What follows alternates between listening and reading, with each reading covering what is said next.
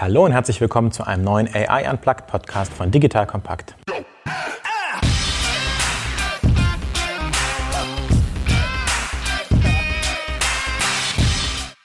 Mein Name ist Erik Pannmüller, Gründer und CEO von Solvemate. Solvemate automatisiert Kundensupport. Auf unserer KI-basierten Plattform bauen sich unsere B2B-Kunden Chatbots, mit denen ihre Endkonsumenten ihre Kundenanfragen in Sekundenschnelle 24 Stunden am Tag selbst lösen können. Wie immer bei AI Unplugged erklären wir Alltagsthemen rund um das Thema KI einfach und für jedermann verständlich. Heute geht es bei AI Unplugged um das Thema Computer Vision, also wie Computer eigentlich Bilder sehen und wie das funktioniert.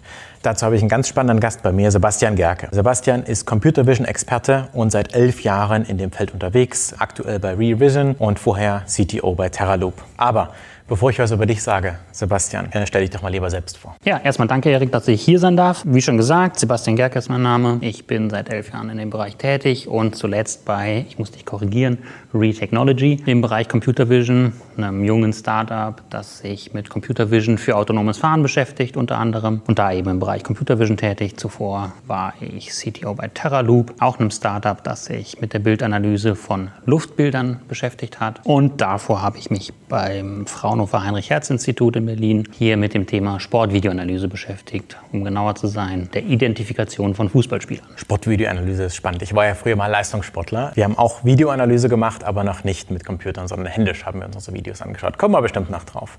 Sehr gut. Fangen wir doch am Anfang an. Was ist eigentlich Computer Vision? Wie würdest du das beschreiben? Computer Vision würde ich beschreiben als die Informationsextraktion aus Bildern, also aus visuellen Informationen in der Regel Bildern oder aber auch Videos. Das heißt also, wie ein Computer letztendlich versucht, vollautomatisch höherwertige Informationen aus Bildern abzuleiten. Zum Beispiel auch zu erkennen, ob in einem Bild ja, das Partybilder sind, ob das Strandfotos sind. Also eine einfache Klassifikation zu machen. Das heißt, ich gebe dem System ein Bild und das System soll mir dann zum Beispiel eine Kategorie zuordnen zu jedem einzelnen Bild. Ist Computer Vision sowas wie Bilderkennung, Image Recognition? Ist es das Gleiche? Sind das Synonyme? Wie würdest du das einordnen? Ja, ich würde sagen, das ist sehr verwandt und ich sehe keine starke Trennschärfe zwischen den beiden Begriffen. Also Image Recognition ist schon sehr nah an Computer Vision. Computer Vision ist vielleicht ein bisschen breiterer Begriff, weil Computer Vision eben auch nicht nur Image Recognition, sondern vielleicht auch Video Recognition umfasst. Also alles, was mit ja, Vision, also der Perzeption von visuellen Informationen behandelt. Werbung. Aufgepasst! Das Jahr 2024 ist schon voll im Gange und jetzt heißt es neue B2B-Leads gewinnen. Du möchtest deine Sales Pipeline so schnell wie möglich voll haben und deshalb empfehlen wir dir an dieser Stelle unseren Partner SalesViewer. Wer nicht weiß, was SalesViewer macht, hier eine kurze Erklärung. SalesViewer entschlüsselt Unternehmen, die deine Webseite besuchen und zeigt diese in Klarnamen an. Du siehst also ganz genau, wer eure Webseite besucht und wofür sich diese potenziellen Kundinnen interessieren. Und damit hast du ja wirklich ein mächtiges Werkzeug in den Händen, weil du diese Unternehmen dann zielgenau ansprechen und einfach zu neuen Kundinnen machen kannst. Dein Marketing und Vertrieb werden das für die B2B-Lead-Generierung feiern, sage ich dir. Und du bist damit auch in guter Gesellschaft, denn Marktführer wie Stepstone, Jochen Schweizer, Sport5 oder Avato Systems setzen bereits auf SalesViewer und generieren damit täglich neue B2B-Leads. Wie so eine Registerkasse eigentlich, wo es immer klingelt, wenn du wieder eine neue Brand identifiziert hast, die sich für dich interessiert und die du jetzt einfach pflücken kannst. Daher, wenn das für dich interessant ist, dann teste SalesViewer doch einfach mal kostenlos. Alles, was du dafür wissen möchtest, findest du unter folgender Weiterleitung: digitalkompakt.de slash salesviewer. Und wie immer verlinke ich das auch auf unserer Sponsorenseite unter digitalkompakt.de/slash Sponsoren. Das war's mit dem Werbespot. Das ist spannend. Das heißt, einerseits hast du gerade gesagt Bilder und auch Videos. Wir kommen mhm. gleich noch auf den Unterschied zwischen Videos und Bilder. Ein Video besteht ja aus 25 Einzelbildern pro Sekunde. Das heißt, Videoerkennung oder Video Recognition oder Computer Vision als Überbegriff besteht ja faktisch aus Image Recognition. Das heißt, wenn unsere Hörer, wir erklären ja bei AI Unplugged immer schwierige Themen einfach erklärt, das Thema Computer Vision verstehen müssen, dann muss man doch beim Bild anfangen, mhm, oder? Genau. Super. Wie sieht ein Computer ein Bild? Stellen wir uns vor, nimm ein Bild deiner Wahl, beschreib ja. das mal für unsere Hörer und dann beschreib mal, wie ein Computer das Bild wahrnehmen würde. Nehmen wir zum Beispiel das Beispiel, was ich gerade erwähnt hatte, dass es darum geht, zum Beispiel meine private Fotokollektion besser zu sortieren. Ich bin ein fauler Mensch, ich habe keine Lust, da einzelne Stichwörter zu vergeben, sondern ich möchte das gerne den Computer machen lassen. Und angenommen, ich habe jetzt aus irgendeinem Grund Porträtaufnahmen machen lassen, habe da aber auch zum Beispiel Fotos von Partys oder vom Strand oder von den Bergen, Landschaftsbilder und all diese Fotos gemischt. Und wenn der Computer jetzt verstehen möchte, was in dem Bild vorhanden ist, dann ist es in der Regel so, je nachdem welchen Ansatz man wählt, aber in aller Regel ist es so, dass man von den einzelnen Bildpunkten ausgeht. Das heißt also, ein Bild, zum Beispiel in einem Video, besteht aus 1920 mal 1080 Pixeln. Es dann Full HD ist oder auch mehr Pixeln, je nachdem wie viel Megapixel meine Kamera liefert. Und das sind die einzelnen Bildpunkte, die jeweils einen Farbwert letztendlich beschreiben.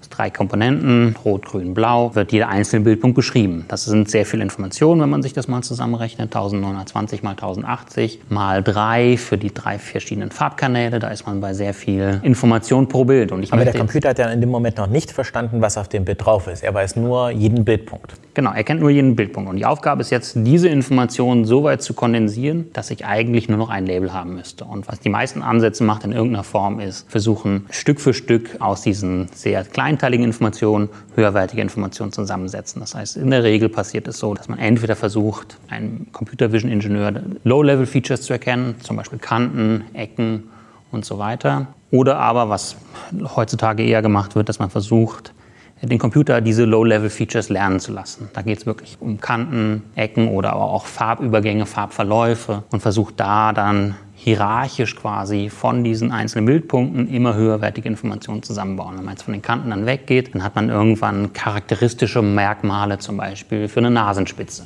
für eine Augenpartie. Ich wollte gerade ein einfaches Beispiel machen, weil gerade Urlaubszeit ist. Wir stellen uns mal ein Bild von einem Strand vor. Ein Strand ja. und darauf ist ein Strandschirm, also mhm. nur Strand, Meer hinten und ein Strandschirm. Mhm. Wie würde der Computer jetzt anfangen, sich dieses Bild zusammenzusetzen? Also müsste der sozusagen tausend Strandbilder sehen, um zu erkennen, was Strand und was Himmel und was der Strandschirm ist? Oder würde der selbst lernen. Also, dass er Ecken und Kanten erkennt, das kann er, glaube ich, alleine. Aber wie kann er sozusagen aus Lower-Level-Features, wie du das genannt mhm. hast, aus einfachen Kanten später auch Objekte erkennen? Ja, das da setzen dann, wenn man über die Feature-Extraktion quasi hinaus das Machine Learning-Verfahren mhm. auf. Das heißt, da habe ich wieder, ich glaube, das hast du in einer der letzten Folgen schon mal erklärt, hast du eben sehr viele Beispieldaten, zum Beispiel für Strandbilder auf der einen Seite und zum Beispiel Porträts auf der anderen Seite. Und die fütter ich eben dem Machine Learning-Verfahren, das dann diese Low-Level-Features, die ich gerade erwähnt hatte, nutzt und daraus versucht, aus diesen Low-Level-Features, aus denen dann ein immer noch hochdimensionaler Repräsentation, aber nicht mehr ganz so viel Information enthalten wie das ursprüngliche Bild, versucht daraus eben zu charakteristische Bereiche oder aber charakteristische Gesamtkompositionen, die es wahrscheinlich bei Strandbildern häufig eher ist. Also da ist es vermutlich eher, wie sind die Farben im Bild verteilt. Aber das ist eben das Spannende an Machine Learning-basierten Verfahren. Man weiß eben nicht genau, was letztendlich die Entscheidungsgrundlage ist. Warum hat er das jetzt als Strand klassifiziert und nicht als Porträt? Da hört man schon direkt den Experten raus. Er sagt nicht, welchen Algorithmus er benutzt, sondern er sagt Machine Learning-Verfahren. Wir hatten ja sozusagen in Folge 1 über das Thema Algorithmus versus sozusagen Typ von KI gesprochen und wir hatten in der letzten Folge einen besonderen Typ von Algorithmus, nämlich das Thema neuronale Netze tiefer beleuchtet und erklärt, wie neuronale Netze funktionieren. Wir gehen jetzt davon aus, der interessierte Hörer hat die Folge schon gehört. Das heißt, wir erklären nicht, wie neuronale Netze per se funktionieren. Wir können mhm. jetzt aber darüber sprechen, was ist ein tiefes neuronales Netz, dass die aufeinander aufbauen können. Sind das typischerweise neuronale Netze, in denen man sozusagen Tausende von Strandbildern reinfeedet, zum Schluss sagt, das ist ein Strand und das ist der Himmel. Wie sagt man denn dem Computer, ja, das Blaue war jetzt der Himmel und das Gelbe war der Sand? Wie macht man das bei Bildern? Also was du ansprichst, ist dann quasi schon, was über eine reine Klassifikation des Bildes hinausgeht, ne? dass man nicht nur sagt, ich habe eine Strandszenerie, sondern ich möchte auch genau wissen, welche Bereiche des Bildes sind dann eigentlich Strand und wo ist ein Baum. Also das heißt, es geht dann in Richtung Objekterkennung, Objektdetektion. Objektdetektion heißt quasi, ich möchte um jedes Objekt in einem Bild möchte ich genau identifizieren und idealerweise das auch in dem Bild lokalisieren. Das heißt, ich würde üblicherweise zum Beispiel mit so einer Bounding Box, also mit einem Kasten drumherum um jedes Objekt gelegt. Oder aber noch weitergehend semantische Segmentierung, wo man quasi eine pixelgenaue Aufteilung des Bildes erhält. Das heißt, ich weiß für jeden Bildpunkt eigentlich, zu welcher Kategorie gehört das. Das heißt, ich kann dann zum Beispiel ein Porträt, wo genau jeder Bildpunkt einzeln das Gesicht beschreibt und habe dann wirklich eine pixelgenaue Beschreibung des Eingangsbildes. Was dann zum Beispiel in dem Fall häufig genutzt werden kann, um irgendwelche Bildverarbeitungsschritte drauf anzuwenden. Zum Beispiel den Hintergrund irgendwie ein bisschen unschärfer zu machen im Porträtfall. Oh, äh, ähm, sprichst genau. du auf ein, ein Software-Feature eines großen Handyherstellers an? Genau, das ist ja heute schon in vielen Handys vorhanden, dass man Hintergründe versucht unscharf zu machen, um eine höherwertige Kamera quasi zu simulieren, sage ich mal. Liebe Hörer, wir sprechen natürlich über Apple Portrait, was natürlich ganz groß angekündigt wurde mit den neuen Telefonen. Derjenige, der das nicht kennt, man nimmt ein Foto auf von einem Porträt und es wird automatisch erkannt, dass eine Person auf dem Bild ist und der Hintergrund wirklich sehr, sehr genau wird unscharf gemacht, um sozusagen das wie eine höherwertige Linse aussehen zu lassen. Das sieht sehr schön aus für den Endkunden Endkonsumenten. Benutze ich auch selbst, äh, ist ein tolles Feature. Aus Interesse habe ich mal ganz nah rangezoomt in so ein Bild, wirklich im Computer so ganz nah ran und man erkennt, wie der Algorithmus sozusagen sich um die Ohren, um die Haare das erkennt und dass er auch einzelne Haare zum Beispiel nicht zum Kopf hinzugehörig macht. Das heißt, Apple hat einen Algorithmus geschrieben und der erkennt, du hast gesagt, der erkennt das Objekt, das ist manchmal dieser gelbe Rahmen. Ja, ähm, der erkennt, das ist ein Gesicht und dann sagt er, dieser Pixel gehört zu diesem Objekt. Und das nennt man semantische Segmentierung. Ist das richtig? Genau. Ich sage quasi nicht nur, ich habe ein grob hier ein Gesicht in diesem gelben Rechteck, sondern es muss letztendlich für jeden einzelnen Bildpunkt sagen, gehört das zum Gesicht oder gehört das zum Hintergrund? Und ich möchte ja nur den Hintergrund unscharf machen. Das Apple möchte das. Und ja, das ist eben auch eine Anwendungsmöglichkeit für solche Computer Vision Sachen und von semantischer Segmentierung, wo das für jeden ja, eine Relevanz hat. Ein anderes Beispiel wäre zum Beispiel, wenn man sich Google Fotos anschaut. Was ich zum Beispiel auf meinem Handy nutze und ich wusste das gar nicht, hatte irgendwann mal eine Ankündigung gelesen, dunkel, dass das auch jetzt Machine Learning und automatische Bildklassifikation dort integriert ist. Und wenn man jetzt einfach seine Google Foto App nutzt und dann zum Beispiel Strand eingibt, dann sucht er mir alle Strandbilder aus. Oder wenn ich andere Stichwörter, ich weiß jetzt nicht genau, was alles unterstützt ist, aber ich kann dadurch meine, meine Bilder letztendlich durchsuchen, ohne dass ich irgendwas gemacht hätte, ohne dass ich das irgendwie verschlagwortet hätte, sondern das passiert eben vollautomatisch im Hintergrund. Für unsere Hörer in dem Fall nochmal der Verweis auf Folge 1, das, das Machine Learning Modell. Bitte korrigiere mich, wenn ich falsch liege. Google hat auf Millionen von Google-Suchanfragen und du suchst nach Katze, du klickst auf das Katzenbild und Google hat erkannt, okay, da muss eine Katze drauf sein. Google hat irgendeinen riesengroßen Algorithmus trainiert, der Bilder analysieren kann und sie vertaggen kann. Und weiß sozusagen, was da drauf ist. Und dann benutzt er deine Bilder sozusagen als Echtzeit-Vorhersage und sagt vorher, das sollte wahrscheinlich drauf sein. Und Genau. das ist sozusagen die Anwendung auf deinem Telefon. Meine Frage, glaubst du, du trainierst den Google-Algorithmus, indem du deine Bilder anschaust und zum Schluss sagst, nein, das war kein Strand? Gibt es diese Möglichkeit? Soweit ich weiß, gibt es nicht die Möglichkeit, explizit Feedback zu geben. Wo ich mir sicher bin, ist, dass man versucht, aus der Interaktion der Nutzer mit der App, versucht Rückschlüsse zu ziehen, ob die Information korrekt war oder nicht. Das heißt, wenn ich irgendwie nach einem Schlagwort suche und ich klicke ein bestimmtes Bild an, dann ist die Wahrscheinlichkeit relativ groß, dass das auch dann bestätigt wird, wenn ich nach Strand suche und ich klicke ein Bild an, dass es kein Strand ist. Das könnte ich mir vorstellen, aber genauer weiß ich auch nicht, was da letztendlich hintersteckt, ob man dieses Feedback nutzt. Es ist immer ja, ein Abwägen zwischen mehr Trainingsdaten, die man durch, durch solches Feedback bekommt, und der Qualität dieser Trainingsdaten. Das heißt, ich kann vielleicht zu 90 Prozent davon ausgehen, dass korrekt klassifizierte Bilder angeschaut werden, aber sicher bin ich mir nicht. Das ist interessant. Kennst du die, ich weiß nicht, ich bin ja selbst Apple-Nutzer, ich will jetzt keine Werbung für Apple machen, ich benutze nicht Google-Fotos von meinen privaten, aber dort kann ich meine eigenen Familienmitglieder taggen. Das heißt, sie sagen, da ist eine Person, die sieht ähnlich aus Ja. und sagt, diese 50 Bilder sind vielleicht meine Frau oder meine Eltern und dann kann ich denen sozusagen das Label vergeben Ja. und dann kann ich auch sagen, diese Person ist es nicht oder diese Person ist es doch zusätzlich. Trainiere ich damit mein eigenes neuronales Netz auf meinem eigenen Telefon? Kriege ich da sowas wie eine Art Algorithmus-Ableger? Die müssen das ja für mich trainieren, für meine Familienmitglieder oder Bei Apple weiß ich nicht genau, wo letztendlich das Training passiert. Ich gehe nur stark davon aus, dass dort ein personalisiertes Modell trainiert wird. Das heißt, ich vermute, dass jeder Apple iPhone-Besitzer oder auch Apple Fotos auf einem MacBook, da habe ich das auch schon mal getestet und gesehen, dass dort spezifische Modelle dann trainiert werden, weil es letztendlich für die meisten User nicht relevant ist, ob das du bist oder ob das deine Frau ist, weil die meisten nicht Bilder von dir und deiner Frau in ihrem Apple-Fotos haben und es ist vielleicht auch aus Privatsphäregründen Ja. vielleicht gar nicht so gewünscht. Das finde ich sehr interessant. Das heißt, habe ich dann eine Kopie sozusagen des trainierten neuronalen Netzes auf meinem Telefon, also so eine lokale Kopie oder vielleicht auch in meinem Apple-Account gespeichert. Ja. Und da werden dann die Gewichte der einzelnen Neuronen angepasst? Oder wie könntest du dir vorstellen, läuft das? Genau, also ich gehe davon aus, dass es genauso funktioniert. Man wird eine Kopie des neuronalen Netzes bekommen und da geht so ein bisschen der Trend hin. Eine Zeit lang war es so, dass die Verfahren sehr aufwendig waren und eigentlich nicht auf einem Handy liefen. Jetzt sind immer mehr spezielle Chips in den Handys. In den Apple gibt es diesen Bionic-Chip mit Neural Processing Engine und was weiß ich was. Den haben alle Chip-Hersteller letztendlich integriert. Und der Trend geht, glaube ich, immer mehr dazu, alles on-device zu machen. Aus Privatsphäregründen hauptsächlich, aber auch aus, ja, es geht auch schneller. Das heißt, ich kriege schneller Feedback letztendlich über die Klassifikation. Und auch in der Wissenschaft ein Trend ist sogenanntes Federated Learning. Das heißt, ich habe ein großes neuronales Netz, was ich mir, wie du erzählt hast, auf mein Gerät runterlade. Und das trainiere ich aber dann nicht und das trainiere ich weiter auf meinem Gerät. Und es muss nicht mehr irgendwie in einem großen Rechenzentrum passieren, sondern ich habe ganz viele User, die immer ein bisschen das neuronale Netz besser machen. Bei Fotos ist es vermutlich gar nicht so wichtig, dass das wieder zurückgespeist wird, weil da ist es für dich wichtig, dass deine Klassifikation gut ist. Aber in anderen Beispielen könnte es eben sein, dass man daran interessiert ist, dieses Feedback wieder zurückzuspielen. Wenn man zum Beispiel eine App hat zum Kastenbelegen scannen und korrigiert das oder ich habe eine Scan-App, die mir zum Beispiel die, die, Seitenumrisse beschneidet. Wenn ich da manuell korrigiere, sind das Informationen, die spannend sein könnte mhm. und wo man dann ein Modell lokal auf dem Endgerät, also Handy, quasi weiter trainiert und dann die Veränderungen, die dieses zusätzliche Training gebracht hat, dann wieder zurückspielt, sodass ich dann für alle die Verbesserung habe, aber eben nicht die Bilder übertragen muss,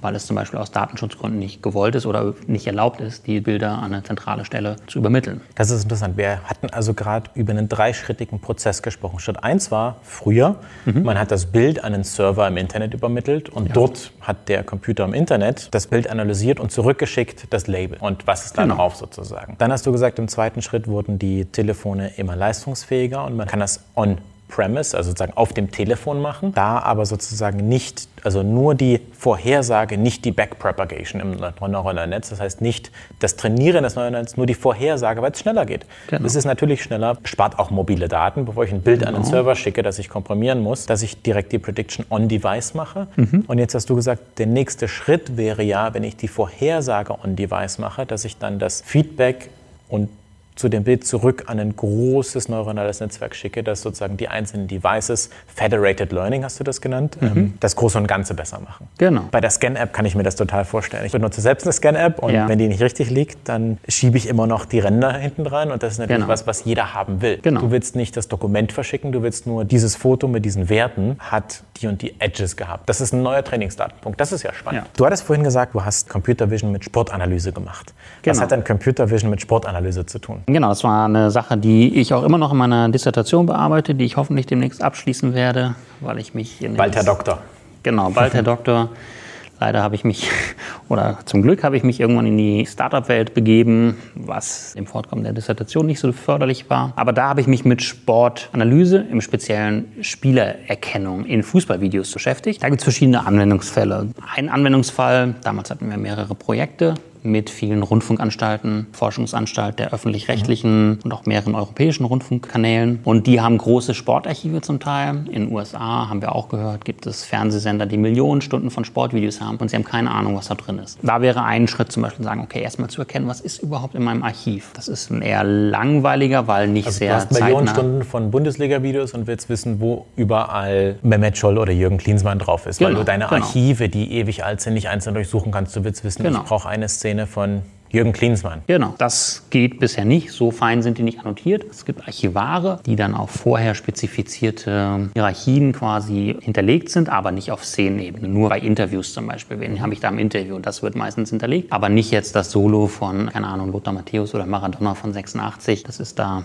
das vielleicht schon, aber sonst sind diese Daten so fein granular nicht hinterlegt. Und da wäre ein Ansatz eben, dass man versucht, automatisch erstmal zu erkennen, welche Mannschaften spielen da. Damit habe ich mich nicht so beschäftigt, sondern wirklich damit beschäftigt, welche Spieler sind. Wer hatte gerade den Ball, welcher Spieler ist wer auf dem Spielbrett. Dadurch kann man eben zum einen Archive, aber eine andere Idee war eben interaktive Dienste mit den Fernsehzuschauern, dass man sagt, okay, ich kann den jeweils permanent anklicken, den Spieler, und kriege dann Zusatzinformationen angezeigt. Oder was wir mal eine Demo gemacht hatten, dass man mit einem hochauflösenden Videoaufnahme dann eine Tablet-App hatte, die mir quasi meine virtuelle Mehmet Scholl-Kamera geliefert hat und ich konnte die ganze Zeit irgendwie Mehmet Scholl zu gucken, wie seine Bewegungsläufe waren. Das heißt, ich hatte eine virtuelle Kamera, die die ganze Zeit Mehmet Scholl gefolgt ist weil ich eben wusste, okay, ich habe ein Tracking gemacht, ich wusste, das ist Mehmet Scholl und so konnte ich dann eine virtuelle Kamera generieren. Das heißt also, der Computer muss wiederum, wir hatten vorhin gesagt, Objektdetektion machen, macht mhm. einen Rahmen drum, weiß, das ist in dem Fall Mehmet Scholl, ich frage dich gleich, was du für ein Fußballfan bist, folgt dem und kann somit ein Video sozusagen ausschneiden oder die Kamera entsprechend folgen lassen, dass man halt wirklich nur bestimmte genau. Dinge sehen kann. Das ist ja das gleiche Prinzip. Der muss eigentlich ja Bild für Bild suchen,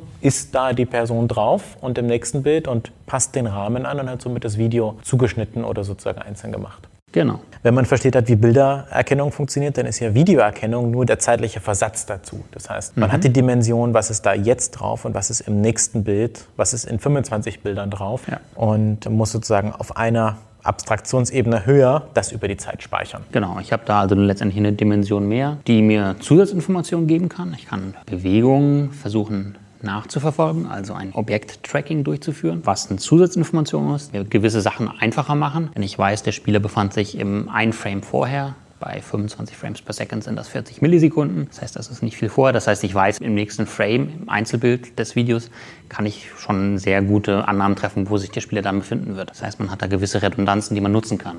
Auf der anderen Seite ist es dann halt, macht es komplexer, weil wenn ich diese Redundanz nutzen will, habe ich aber dann die Komplexität, in welcher Form nutze ich die und mache ich dieses Tracking besser oder mache ich die Einzeldetektion besser. Das heißt, die Anzahl der Lösungsmöglichkeiten und der Probleme potenziert sich so ein bisschen. Und natürlich die Datenmenge wird dann sehr viel mehr, weil man eben nicht nur ein Bild hat, sondern 24 Bilder pro Sekunde oder noch mehr in neueren Aufnahmen, sodass man da eben dann noch ja, Rechenpower-mäßig Probleme bekommt oder sich noch mehr Gedanken darüber machen muss, wie geht man damit um. Vor allen Dingen, wenn man wie im Sport ja auch sehr wichtig ist. Live ist immer King mhm. und alles, was aus der Konserve kommt, ist nicht so spannend. Das heißt, da ist auch häufig relevant, solche Analysen live zu machen. Das stimmt.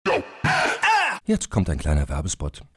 Aufgepasst! Wusstest du, dass HR-Teams heutzutage mit mehr Aufgaben denn je konfrontiert sind? In der aktuellen Studie HR Trends, die Zukunft der Personalarbeit 2024 von Sage, wurden HR-Teams aus sieben verschiedenen Ländern und über 20 Branchen befragt, um top aktuelle Insights in der Entwicklung des Personalwesens zu geben. Sage entwickelt HR-Tools und Software für dein Unternehmen, um Lohnabrechnungen, Personalmanagement, Buchhaltung und mehr zu vereinfachen. So, und die Studie von Sage zeigt unter anderem, dass ganze 91% der HR-Teams angeben, dass ihre Arbeit Arbeitsbelastung im letzten Jahr zugenommen hat, aber gleichzeitig glauben 79 Prozent der Befragten, dass Automatisierung ihre Prozesse zukünftig verbessern und Zeit sparen kann. Ebenfalls spielt auch KI eine große Rolle. Derzeit nutzen etwa ein Drittel bereits Chatbots wie ChatGPT in ihren Prozessen und circa drei Viertel der PersonalleiterInnen sind sich bereits sicher, dass KI die Arbeitsweise im HR revolutionieren wird. Du merkst, die Studie ist vollgepackt mit Statistiken, überraschenden Erkenntnissen und Tipps für HR-Führungskräfte, die vorankommen wollen und zeigt eine Momentaufnahme der sich stetig wandelnden Rolle von HR heute. Am besten schaust du dir die Studie HR-Trends, die Zukunft der Personalarbeit 2024 selbst an. Unter digitalkompakt.de slash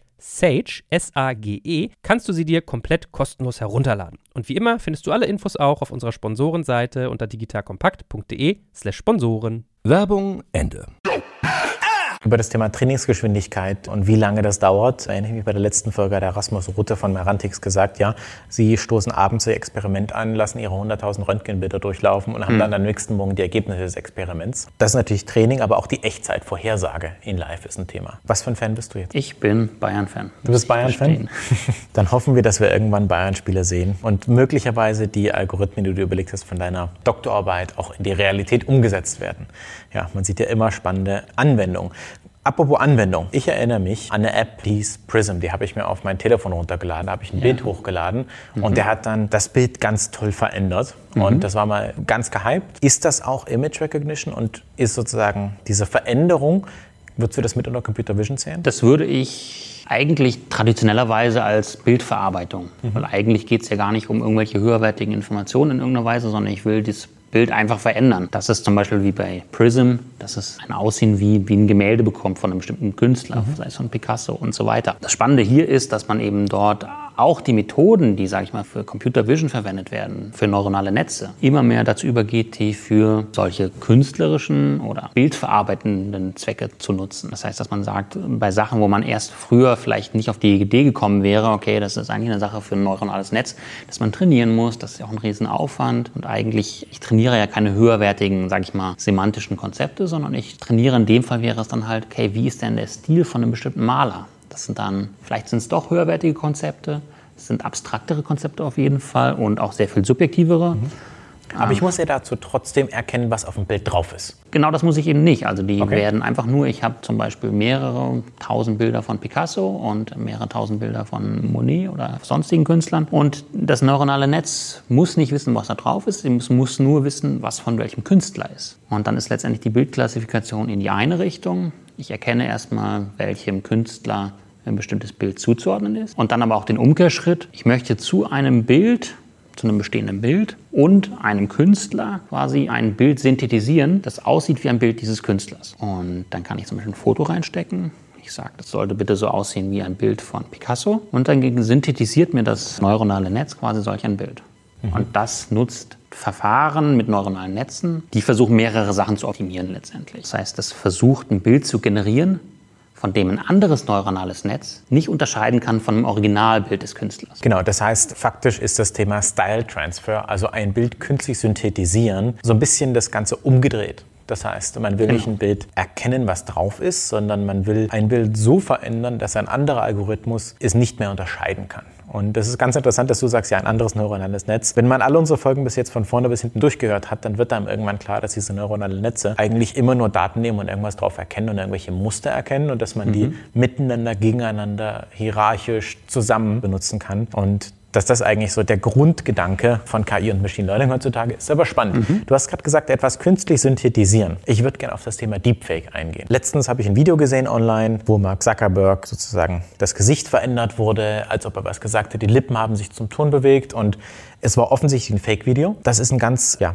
brisantes Thema heutzutage. Wie siehst du das? Wie einfach oder schwierig ist das, so ein Deepfake-Video zu machen heutzutage? Ich glaube, es ist nicht einfach. Man braucht vor allen Dingen viel Trainingsdaten von einer bestimmten Person oder von beiden Personen, also von der Original und von der Person, dessen Gesicht ich dort einsetzen möchte. Das heißt, deshalb sieht man das häufig bei Prominenten. Weil ähm, die, wiederum das Thema Trainingsdaten, weil es hunderte Millionen Bilder gibt, Einzelframes, genau. die man trainieren kann, um das Bild von Mark Zuckerberg oder Donald Trump oder irgendjemand Bekanntem zu trainieren. Genau. Von daher, ähm, und ich habe mir das auch jetzt im Vorfeld der Sendung nochmal angeschaut, ist schon beeindruckend teilweise, wie gut das funktioniert. Und es wird, wenn man sich das genauer anschaut, sieht man immer noch, okay, das ist synthetisiert worden. Ähm, Woran würde man das dann erkennen? Auch an den Schnittstellen, weil letztendlich eine Gesichtserkennung läuft und es wird häufig nur das Gesicht erkannt und, oder ersetzt. Und der untere Bereich wird dann nicht ersetzt. Das heißt, da kann man, und da gibt es auch forensische Verfahren dann sogar, und es gibt Forschungsbereiche, die sich ausschließlich damit beschäftigen, ob Bilder modifiziert worden sind. Mhm. Daran kann man das erkennen. Aber die, ja, ich denke, das wird immer besser werden von den Methoden und dann wird es spannend und immer besser, aber auch natürlich vielleicht gefährlich, ne? dass man vielleicht nicht mehr dem trauen kann, was man sieht,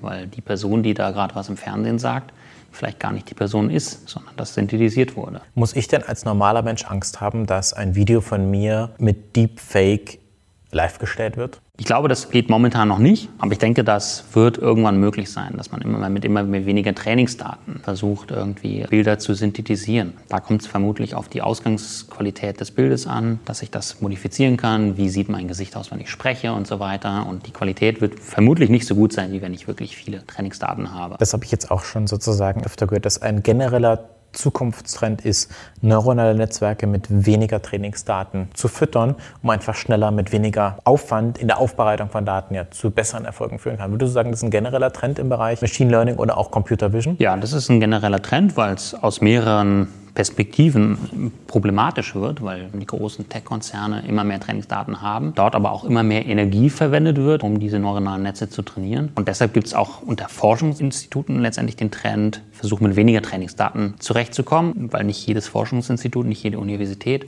und auch nicht jedes Startup hat unbegrenztes Budget, massiv neuronale Netze zu trainieren, sondern da ist eben der Trend dahin, versuchen mit weniger Trainingsdaten zurechtzukommen. Zum einen, weil es das Training beschleunigt, zum anderen, weil es aber auch die Menge an Daten, die man benötigt und vor allen Dingen an gelabelten Daten, Ground Truth Daten reduziert, weil das ist ein wirklicher Kostenfaktor für ein Startup. Da muss man sich, wenn man sich dann mal in so ein Projekt begibt und lässt mal 100.000 Bilder labeln oder 100.000 Einzelvideosnippets von irgendeinem Auto, das durch die Gegend Wie fährt. Wie was machen, so ein Bild labeln lassen? Macht man das mit so Outsourcing nach Indien, die dann gucken darauf, was drauf ist? Menschen? Genau, genau, genau. Das ist der, also wenn man überhaupt keine Labels hat, dann ist das der normale Weg. Es gibt viele Startups inzwischen, die sich ausschließlich damit beschäftigen, von Menschen Bilder labeln zu lassen oder auch Texte annotieren zu lassen und sich mit nichts anderem beschäftigen.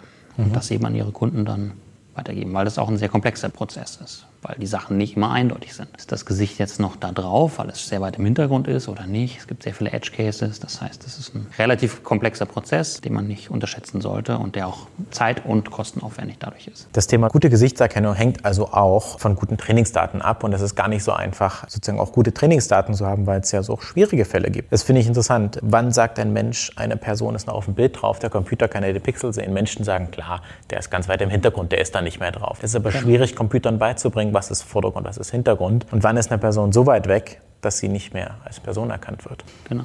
Apropos Gesichtserkennung. Ich habe gehört von einer Schule in China, die sozusagen alle ihre Schüler mit Gesichtserkennung überwachen. Und zwar zum Beispiel, ob sie gerade im Unterricht aufmerksam sind oder nicht, ob sie traurig sind und das einfach überwachen. Grundsätzliche Frage, glaubst du, das funktioniert schon effektiv gut? Und dann sozusagen, wie ist deine Einstellung dazu? Ich glaube, dass in, in dem Beispiel Schulklasse, wenn ich wirklich weiß, okay, das ist der Klassenraum und dann habe ich nur mit 30 verschiedenen Kindern maximal zu rechnen, ich denke schon, dass das da sehr gut funktioniert, dass man 30 Personen unterscheiden kann. Ich glaube, was anderes ist es, es gab schon Feldversuche bei der Deutschen Bahn, wo man versucht hat, an einem Bahnhof mit Kameras Leute zu identifizieren aus Hunderttausenden. Da hat es damals, glaube ich, meines Wissens nicht so gut funktioniert, dass man daraus zuverlässig Gesichter erkennen konnte. Das heißt, im kleinen Rahmen mit relativ wenigen Möglichkeiten, sag ich mal, würde es sicherlich schon sehr gut funktionieren. Hängt natürlich dann immer auch vom Abstand zur Kamera ab und von der Anzahl der Personen, wie gesagt. Ich glaube, dass, also da muss man sowohl als Bürger als auch als Entwickler muss man schon sich überlegen, ist das noch gewollt? Wollen wir das? Ist das was, was ich aktiv mit meiner Arbeit unterstützen möchte? Dass ich permanent überall überwacht werden kann. Geht es ja auch um das Thema Ethik und Algorithmen. Da gibt es ja das Thema OpenAI, eine große Initiative, überhaupt darüber nachzudenken, was Algorithmen dürfen, wie kann ich da reinschauen und was sind moralische Grenzen. Mhm. Aber nochmal ganz praktisch. Die Bundesdruckerei hat mein Personalausweisfoto. Ja. Können Sie anhand von dem Personalausweisfoto einen Algorithmus trainieren? Wenn Sie sagen, das ist Erik, die haben ja die Ground Truth, die wissen ja, dass ich mhm. das bin. Ein schönes biometrisches Foto. Wenn ich jetzt die Daten vom Bahnsteig an die Bundesdruckerei gebe, die das Foto von mir haben hoch aufgelöst, können die mich da erkennen als Erik? Oder ist es sehr schwierig, weil es ja 80 Millionen andere Menschen in Deutschland gibt und es bestimmt irgendjemand gibt, der mir sehr ähnlich ist. Also ich denke, die Fehlerquote vermute ich, aber ohne das genau zu wissen, ist momentan noch zu hoch, als dass es praktikabel einsetzbar wäre. Wahrscheinlich viel False Positives bekäme. Was ist nochmal ein False Positive für unsere Zuhörer? Also in dem Fall zum Beispiel, wenn ich eine gesuchte Person habe und möchte am Flughafen zum Beispiel irgendwann rausfiltern, wenn dort jemand als eine gesuchte Person erkannt wird, wenn ich eine Person suche und es gehen jeden Tag hunderttausende Leute durch meine Gates zum Beispiel am Flughafen und der wird mir als falsch positiver, das heißt, er wird mir als die gesuchte Person erkannt, obwohl er es gar nicht ist und das ist wohl auch schon passiert, dann habe ich ein Problem, weil dadurch generiere ich mehr Arbeit, weil ich das dann verifizieren muss. Wenn ich am Tag 1000 Leute verifizieren muss, aufwendig, weil ich glaube, es könnte der eventuell sein, dann verursacht es mehr Arbeit, als dass es mir nutzt. Es gibt aber auch ein False Negative, oder? Genau, natürlich. Es kann sein, dass wenn eine bestimmte Person, die gesucht ist zum Beispiel, sich signifikant von dem unterscheidet, wie das Bild, was in der Datenbank letztendlich vorliegt, oder aber das, der Algorithmus ist einfach nicht gut genug, um, um das, das abzufangen, dann geht mir der eben durch die Lappen. Das heißt, ich finde eben, wurde mir als nicht zutreffend klassifiziert, obwohl er eigentlich zutreffend wäre in dem Fall. Also wenn Erik als Sebastian Gerke klassifiziert wird, ist ein falsch positiv, weil es ist positiv, er hat klassifiziert, aber er hat mich falsch klassifiziert. Und wenn ich sozusagen auf der Kamera bin, aber nicht erkannt wurde, dass ich es bin, dann bin genau. ich ein False Negative, also fälschlicherweise negativ. Auf der anderen Seite der Confusion Matrix ist dann noch das True Positive, also wenn ich gefunden werde und ich es auch wirklich bin, und das True Negative in dem Fall, wenn ich korrekterweise nicht gefunden wäre, aber auch nicht auf dem Bild drauf bin. Was muss noch passieren, damit man in Deutschland 80 Millionen Menschen voneinander per Video überwachen. Also was muss technisch, aber auch organisatorisch passieren, damit man diese Überwachung von Menschen, wo sie sich bewegen, im öffentlichen Raum hinkriegt als Staat? Wenn man das hinkriegen möchte, ich glaube, ein Punkt ist noch mehr Trainingsdaten. Ich denke, das ist eine Herausforderung. Ich glaube, Kameraqualität ist sicherlich ein Punkt. Dann ist die Frage, wie viel will man pro Kamera investieren und wie nah kriegt man die Gesichter eigentlich rangeholt in einem Bahnhof. Wenn man sich landläufig die Kamerabilder ansieht, die zur Fahndung ausgeschrieben sind, da ist es halt selbst für Menschen sehr schwer, einzelne Personen wirklich zu identifizieren. Von einem automatischen Verfahren muss man dann vermutlich gar nicht sprechen, weil denen letztendlich die gleichen Bilder zur Verfügung stehen und wenn die Qualität nicht ausreichend ist, dann hat es auch ein automatisiertes Verfahren schwer. Das heißt, man muss an der Kameraqualität, den Datenmengen, äh, Trainingsdaten letztendlich arbeiten und vermutlich auch an den Verfahren natürlich. Da kann man immer wieder mehr Verbesserungen rausholen, weil das eben auch ein sehr spezielles Problem ist, eben, dass ich eine Kategorisierung von eventuell 80 Millionen Leuten habe haben möchte, wenn ich wirklich genau einen suche. Das ist interessant. Apropos Gesichtserkennung und eine Möglichkeit, was vielleicht was Gutes wäre, zum Thema Blitzer. Wenn man sozusagen geblitzt wird, hat man auch ein Bild und da muss der Kommissar meistens händisch gucken, kenne ich die Person, muss die vergleichen. Anhand des Kennzeichens ist der Halter auch der auf dem Pass und man kann ja auch verweigern. In dem Fall wird es, glaube ich, ich weiß gar nicht, wie viele Blitzer es in Deutschland gibt, vielleicht hunderttausende Millionen jedes Jahr. Jeder fährt ja mal ein paar kmh zu schnell. Ich natürlich nicht, wir sind ganz ehrliche Fahrer. Aber ich glaube, das würde auch der Verwaltung viel, viel Aufwand sparen. Und so könnte Machine Learning, Computer Vision, Image Recognition auch ja, den Staat effizienter machen. Das wäre wahrscheinlich eine gute Anwendungsmöglichkeit. Ja, genau. Also da könnte es sicherlich helfen. Auch da ist wieder das Problem häufig die Bildqualität. Gerade nochmal dann durch die Windschutzscheibe. Nicht so eine kontrollierte Aufnahmebedingung. Von daher wird es da immer schwieriger. Und ich vermute auch die Frage ist, inwiefern ist dieses Erkennungsergebnis gerichtlich dann verwertbar? Also wie sicher kann ich mir sein, dass die Person das ist letztendlich? Mhm. Aber das wäre ein Punkt, wo man sicherlich ansetzen könnte. Ob ich das jetzt gut finde, weiß ich noch nicht so ganz. das ist äh, sicherlich schlecht für den Autofahrer, aber wir denken ja nicht nur an den Autofahrer, ja. wir denken ja sozusagen an die Gesellschaft. Es würde ja Steuergelder sparen, wenn man einen Algorithmus hätte. Apropos gerichtliche mhm. Verwertbarkeit, glaubst du, dass Algorithmen zur Verwertbarkeit vor Gericht zugelassen werden? Zum Beispiel jetzt bei Bilderkennung oder bei Täterüberführung? Ich glaube, dass vollautomatisierte Ergebnisse mittelfristig nicht zugelassen werden, sondern eher, dass sich vielleicht Gutachten auf die Ergebnisse solcher Sachen stützen, aber trotzdem noch ein, ein Mensch, ein Gutachter, ein Experte quasi auch seine, seine Einschätzung dazu abgeben muss, wie zuverlässig ist denn das Verfahren. Also wenn es zum Beispiel darum geht, zum Beispiel ein Deepfake zu ermitteln. Und es gibt forensische, automatisierte Verfahren, die versuchen eben auch zu erkennen, ist das Bild modifiziert worden oder ist es ein Originalbild. Und dann gibt es Algorithmen, die versuchen das zu machen und die versuchen, die Bereiche zu identifizieren, die modifiziert werden aber es ist immer noch dann an einem Experten darzulegen, wie zuverlässig das funktioniert und dem Gericht dann zuverlässig oder dem Gericht glaubhaft zu machen, dass das zuverlässig oder eben aber auch nur mit einer 90-prozentigen Wahrscheinlichkeit zuverlässig ist. Das habe ich sozusagen schon öfter gehört, dass man eigentlich gerade die hochintelligenten Algorithmen, dass die sozusagen eher zur Augmentation, das heißt zur Unterstützung sind und je nach Confidence, also je nach Sicherheit des Algorithmus, könnte man in dem Fall vor Gericht sagen, ich bin mir zu 99% sicher und mhm. gewichte das gegen menschlichen Experten. Das ist wie bei Diagnosen von Ärzten. Das ist wie bei der Vorhersage von Kundenservice-Anfragen. Damit kenne ich mich jetzt gut aus. Da geht es ja. auch um Confidence und Wahrscheinlichkeiten. Mhm. Und zum Schluss sagt man, äh, je nachdem, wie wichtig oder teuer mir ein False Positive oder False Negative wäre. Wir hatten in der letzten Folge das Thema Krebserkennung. Wenn ich sozusagen den Krebs übersehe, das heißt in dem Falle ein False Negative, ist mir viel, mhm. viel teurer, weil ich will lieber einmal mehr den Mensch draufschauen lassen als einmal zu wenig. Genau. Das heißt, diese Augmentation zwischen, wenn ich mir sicher bin als Algorithmus, ist gut, aber wenn ich mir nicht sicher bin, dann will ich es einem Menschen übergeben und Menschen mhm. schauen zum Schluss nochmal drauf. Das ist was, was ich öfter höre als genereller Trend jetzt mehr Human plus AI. Ich sage dann immer, jetzt guck mal zehn Jahre in die Zukunft und dann ist es wie mit der Navigation. Vor zehn Jahren habe ich Google Maps nicht vertraut oder mhm. dem Handy und jetzt würde ich nie wieder eine physische Karte in die Hand nehmen, weil sie veraltet ist und den Echtzeitstaudaten nicht hat. Und ich traue mittlerweile den guten Navigationssystemen mehr als meinem Beifahrer. Die Frage ist, wann das vielleicht auch beim Thema Beweis vor Gericht oder bei der Blitzererkennung von Rasern. Ich glaube, das ist dann eine Sache wirklich des, des ganz konkreten Use Cases, wann die Verfahren so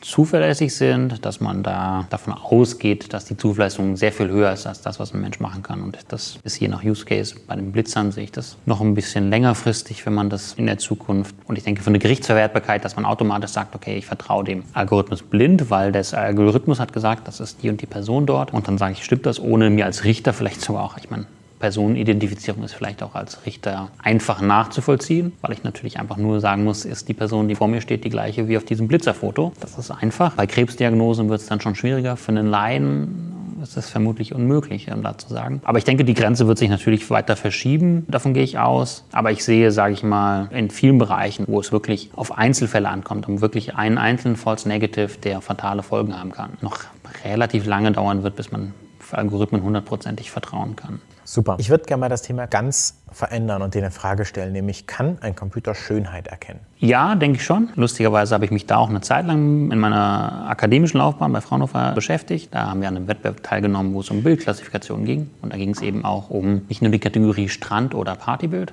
sondern auch um aesthetically pleasing oder beautiful. Und das ist ein recht dankbares, weil es zum einen sehr unscharf ist, das ist eine sehr subjektive Sache, was es für einen Algorithmus einfacher macht, weil wenn ich dort fälschlicherweise was als schön klassifiziere, ist das sehr subjektiv. Das heißt, man ist weniger streng. Das heißt, selbst für Menschen ist die Einschätzung sehr, sehr subjektiv. Und das sind unterschiedliche Menschen, geben unterschiedliche Antworten welche Bilder schön sind. Und das funktioniert durchaus. Und ich glaube, das wird auch schon verwendet, zum Beispiel in verschiedenen Handy-Apps. Ich weiß jetzt nicht bei wem, aber dass wenn man Serienaufnahmen macht, dass automatisch das beste Bild ausgewählt wird. Funktioniert das nach dem gleichen Prinzip, wie wenn ich eine Objektdetektion mache? Nur halt, dass ich nicht lerne, das ist eine Palme, das ist ein Baum, das ist der Strand, sondern dieses Foto, was auch immer daran schön ist. Ich denke mir, es gibt ja Porträts, die schön sein können, wenn mhm. man lächelt versus wenn man weint. Oder auch, wenn ein Naturfoto schön ist, dann muss der Algorithmus ja nur sagen, schön, nicht schön und dann lernt das neuronale Netz, man weiß nicht, was genau. es lernt, es lernt das aber. Kann ich dann bald die Best-of von meinen Fotos selbst generieren lassen? Du kennst es ja, man macht viel zu viele Fotos und mhm. möchte zum Schluss nur die 10% schönsten Bilder haben. Ja, das denke ich, das ist machbar, dass man da, und ich glaube, die Selektion, die dabei rauskommt, und ich gehe davon aus, dass einige schon machen. Es gibt ja auch bei Google Fotos so Highlights von meinem Urlaub zum Beispiel. Es sieht zum Beispiel, das Handy sieht, okay, ich war eine Zeit lang irgendwo an einem Ort, an dem ich nicht so häufig bin. Und dann macht es mir so eine Fotokollage eigentlich von dieser Zeit da. Und es ist sehr subjektiv, das heißt, es kann auch nicht viel falsch machen, weil es einfach beliebig,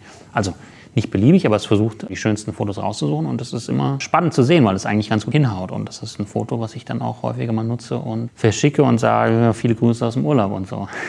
Als Postkartenersatz. Das ist wirklich verrückt, wie die Algorithmen unser Leben einfach machen. Ich hatte genau das Gleiche. Ich war mal wieder in Italien und dann habe ich sozusagen Italien von vor zwei Jahren und habe mich mhm. dann erinnert, dass ich mit Freunden in Italien zum Bergsteigen war. Und ich habe dann das fertige Video von, wie gesagt, ich bin Apple-Nutzer, von Apple-Fotos ja. genommen und habe gesagt, teilen via Messenger mhm. und habe da sozusagen eine fertige Fotokollage durch eine KI generiert. Da saß ja kein Mensch dahinter verschickt. Und das hat ja sozusagen noch mehr Dimensionen als nur die Computer Vision, wo wir heute darüber gesprochen haben, sondern auch zu erkennen, wiederum ein anderes neuronales Netz, aha, der ist an einem anderen Ort, da war er schon mal. Jetzt wäre ein guter Moment, ihm die Erinnerung von vorletzten Jahr aus Italien wieder anzubieten, weil die genau. natürlich genau. wollen, dass man interagiert mit der Foto-App und die Fotos teilt. Genau, das ist, glaube ich, auch ein Thema, dass man nicht nur versucht, Bilddaten zu nutzen, sondern auch Zusatzinformationen, wie die Zeitpunkt der Aufnahme, Ort der Aufnahme, dass man das natürlich auch verknüpfen kann und auch zur Bildklassifikation verwenden kann. Und wo auch zum Beispiel Google jetzt relativ stark ist, wenn man eine Google-Bildersuche macht und da bestimmte Stichwörter eingibt. Das ist ja in der Regel eine Suche eigentlich in dem umgebenden Text letztendlich. Vielleicht noch in der Fotobeschreibung, aber häufig gar nicht, dass das Foto an sich angeschaut wird, Trotzdem funktioniert das ja relativ gut, wenn ich zum Beispiel Strand eingebe, dass es mir viele Strandfotos gibt. Da wird eben sehr viel auch der Kontext aus allen möglichen Webseiten verwendet. Sehr gut, Sebastian. Das ist doch ein toller Ausblick in die Zukunft, dass wir immer mehr Fotos machen können, aber wie so oft die Technologie uns rettet und aus den vielen Fotos, die wir haben, hoffentlich in der Zukunft die Top 5% raussucht und keiner mehr nach dem Urlaub oder seine Best-of selbst machen muss. Das finde ich gut. Äh, Computer Vision ist toll. Computer können Bilder erkennen, läuft über neuronale Netzwerke. Ganz spannendes Thema. Wir haben über Objekte Objektdetektion, segmentische Segmentierung gesprochen, wie Apple Portraits funktionieren und auch, dass man Sportler beim Fußballspielen tracken kann. Wir haben gelernt, dass eigentlich immer das Gleiche ist. Der Computer trainiert ein neuronales Netz über Daten, die in Bildern sind. Wir haben über Gesichtserkennung und Deepfake gesprochen und ich finde, das ist eine spannende Zeit und ich danke dir, dass du heute hier warst, Sebastian. Ja, und viele Grüße an die Hörer. Dankeschön. Danke, dass ich hier sein durfte.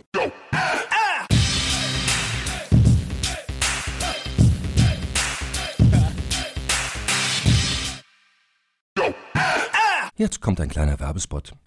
Aufgepasst! Wusstest du, dass HR-Teams heutzutage mit mehr Aufgaben denn je konfrontiert sind? In der aktuellen Studie HR Trends, die Zukunft der Personalarbeit 2024 von Sage, wurden HR-Teams aus sieben verschiedenen Ländern und über 20 Branchen befragt, um top aktuelle Insights in der Entwicklung des Personalwesens zu geben. Sage entwickelt HR-Tools und Software für dein Unternehmen, um Lohnabrechnungen, Personalmanagement, Buchhaltung und mehr zu vereinfachen. So, und die Studie von Sage zeigt unter anderem, dass ganze 91% der HR-Teams angeben, dass ihre Arbeit Arbeitsbelastung im letzten Jahr zugenommen hat, aber gleichzeitig glauben 79 Prozent der Befragten, dass Automatisierung ihre Prozesse zukünftig verbessern und Zeit sparen kann. Ebenfalls spielt auch KI eine große Rolle. Derzeit nutzen etwa ein Drittel bereits Chatbots wie ChatGPT in ihren Prozessen und circa drei Viertel der PersonalleiterInnen sind sich bereits sicher, dass KI die Arbeitsweise im HR revolutionieren wird. Du merkst, die Studie ist vollgepackt mit Statistiken, überraschenden Erkenntnissen und Tipps für HR-Führungskräfte, die vorankommen wollen und zeigt eine Momentaufnahme der sich stetig wandelnden Rolle von HR heute. Am besten schaust du dir die Studie HR-Trends, die Zukunft der Personalarbeit 2024 selbst an. Unter digitalkompakt.de slash Sage, S-A-G-E, kannst du sie dir komplett kostenlos herunterladen. Und wie immer findest du alle Infos auch auf unserer Sponsorenseite unter digitalkompakt.de slash Sponsoren. Werbung Ende.